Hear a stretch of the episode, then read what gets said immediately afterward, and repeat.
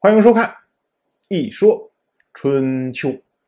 鲁国第十四任国君鲁允进入在位执政第十六年，本年的冬天，魏国发生了政变。这个事儿啊，说起来就得提到魏国前任的国君魏晋。想当年，魏晋和宜姜私通，生下了魏吉。等到魏晋后来回国继位，成为魏国的国君，他呢就立宜姜为夫人，立魏吉为太子，并且呢将魏吉交托给魏国的幼公子，叫做魏直，由他呢来辅佐魏吉，教导魏吉。结果等到魏吉长大成人之后，魏晋又为魏吉迎娶了齐国的女子为妻。到这儿啊，魏晋的表现都是一个合格的父亲。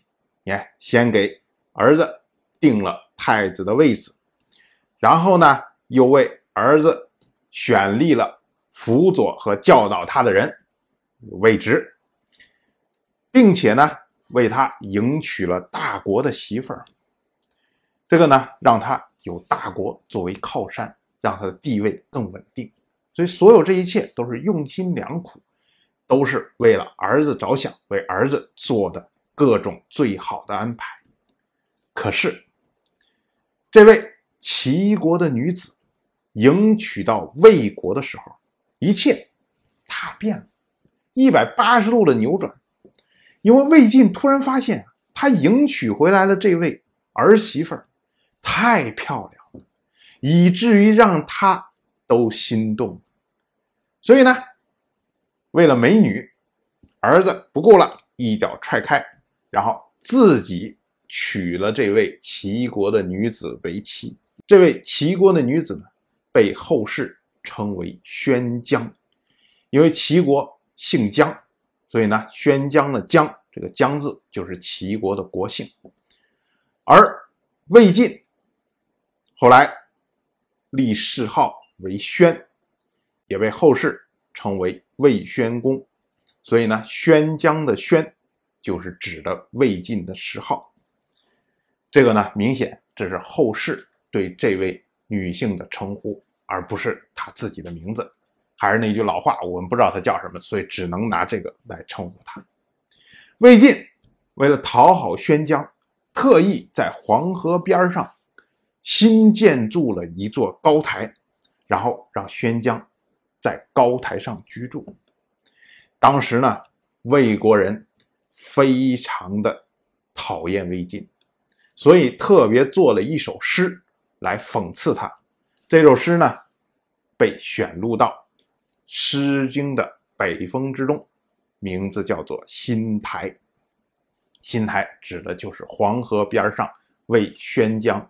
新筑的这座高台，宣姜为魏晋生了两个儿子，一个儿子叫做魏寿，一个儿子叫做魏硕。于是呢，魏晋又将魏寿交给了左公子，叫做魏谢，由魏谢来辅佐他，教导他。大家要注意，宣姜、宜姜。虽然都姓姜，但是不是一个国家的人。宣姜是齐国的姜，是齐国人，而宜姜则是宜人的姜姓。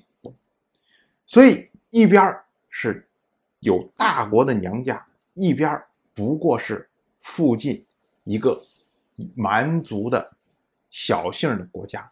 所以呢，不管说是年龄。样貌，儿子后台宜江都比不过宣姜。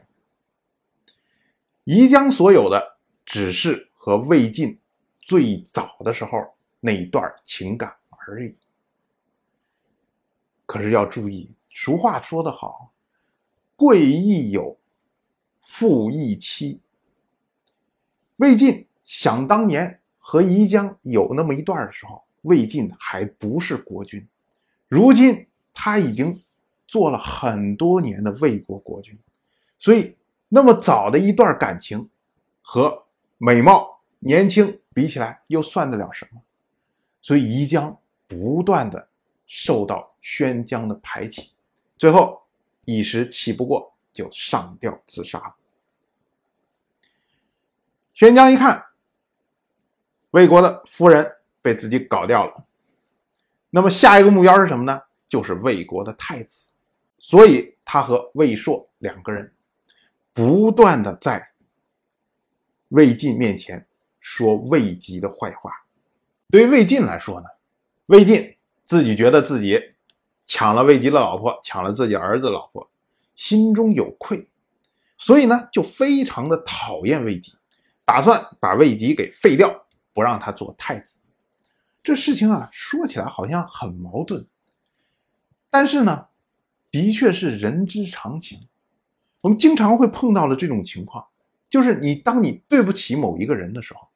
你对某一个人心中有愧的时候，我们往往缺乏勇气去主动的道歉、主动的补偿他，而是会怎么样呢？会选择逃避。当你对别人越是觉得有亏欠的时候，你就越会不惜一切代价的逃避，甚至逃避到无论怎么找我，我都不见他，最好这个人能死掉，能凭空消失掉。这样的话，我心中的这种愧疚能够跟着这个人的逝去而消失。所以，真正有勇气的人，真正能够面对心中的愧疚，真正能够勇于道歉，能够有勇气弥合这个遗憾的人，这是大智大勇的人。但是，不是每个人都能做到，自然。魏晋就做不到，所以呢，他从本来对儿子的愧疚，逃避到了另一个反面，就是希望把儿子干掉。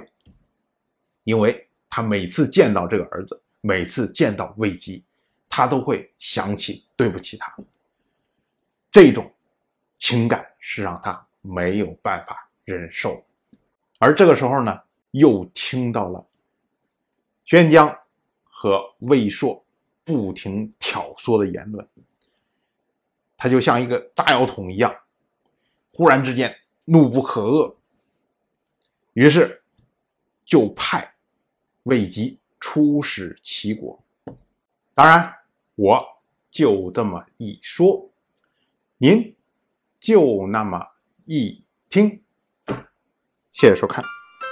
如果您对《一说春秋》这个节目感兴趣的话，请在微信中搜索公众号“一说春秋”，关注我，您不仅能得到《一说春秋》文字版的推送，还可以直接和我互动交流。我在那里等待您的真知灼见。